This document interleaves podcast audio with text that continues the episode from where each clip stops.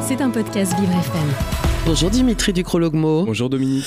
Alors dans votre image du jour, Dimitri, vous nous parlez d'une nouvelle pas toute récente, mais qui fait l'actualité ces jours-ci. Et oui Dominique, l'image du jour ce lundi 15 janvier nous emmène en Espagne puisqu'une parlementaire atteinte de trisomie 21 a été élue au Parlement de la communauté de Valence. Alors effectivement ça ne date pas d'hier puisque son élection date de septembre 2023, mais à l'occasion d'une interview donnée au journal britannique The Guardian sortie ce mardi 9 janvier, le parcours de l'élu espagnol fut dévoilé à la presse internationale et c'est pourquoi on en parle beaucoup aujourd'hui. Eh bien Dimitri, pouvez-vous nous présenter la première parlementaire atteinte de trisomie 21 élue en Espagne? Alors il s'agit de Margal Serran, une femme âgée de 45 ans qui a été élue sous les couleurs du Parti populaire qui est un parti libéral et conservateur. Elle est donc élue au Parlement de Valence. Alors pourquoi existe-t-il un Parlement à Valence? Eh bien car l'Espagne est un État fédéral composé de 17 communautés autonomes avec par exemple l'Andalousie et la Catalogne, la Catalogne et chacune a en son sein un Parlement et donc c'est le cas pour la communauté de Valence. Donc Margal Serran est une parlementaire parlementaire locale et elle est donc atteinte du syndrome de Down ou trisomie 21. Alors pour rappel, la trisomie est une maladie causée par une anomalie au niveau des chromosomes qui sont dans nos cellules. Chaque cellule contient 46 chromosomes organisés en 23 paires sur lesquels se trouvent les gènes qui vont coder la couleur de nos yeux par exemple. Et on parle de trisomie 21 lorsqu'au lieu d'avoir une paire de chromosomes 21, eh bien on a un trio.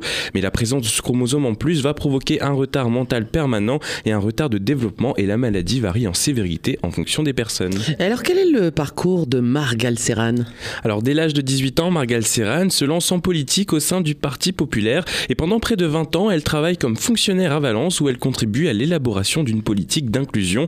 En mai dernier, elle, est ajoutée en 20e position sur la liste des candidats du Parti populaire aux élections régionales et en septembre donc elle intègre le Parlement de Valence. L'élu indique au Guardian que c'est sans précédent et que la société commence à comprendre que les personnes porteuses de trisomie 21 ont beaucoup à apporter.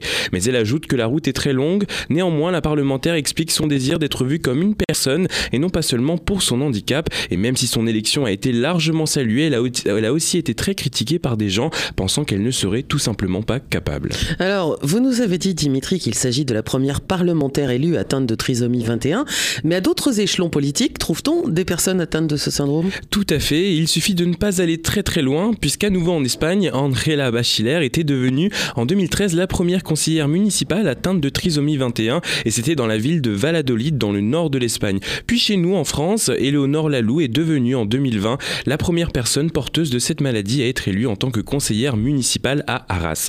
Ce sont donc de belles avancées mais nous devons rappeler que 80% des personnes en situation de handicap ont un handicap invisible. C'est le cas par exemple de la sclérose en plaques, de l'épilepsie ou même de la dyslexie. Donc on peut émettre l'hypothèse que certains élus, donc en France hein, par exemple, sont en, en, situation de handicap mais n'en parlent tout simplement pas. L'image du jour, inclusive. Absolument, mais c'est vrai que bah, quand on voit ce qui se passe dans les entreprises où euh, plein de salariés ne déclarent pas leur handicap, euh, bah, après tout, pourquoi pas? L'image du jour de Dimitri Ducrologmo, elle est à retrouver sur vivrefm.com.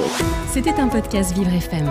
Si vous avez apprécié ce programme, n'hésitez pas à vous abonner.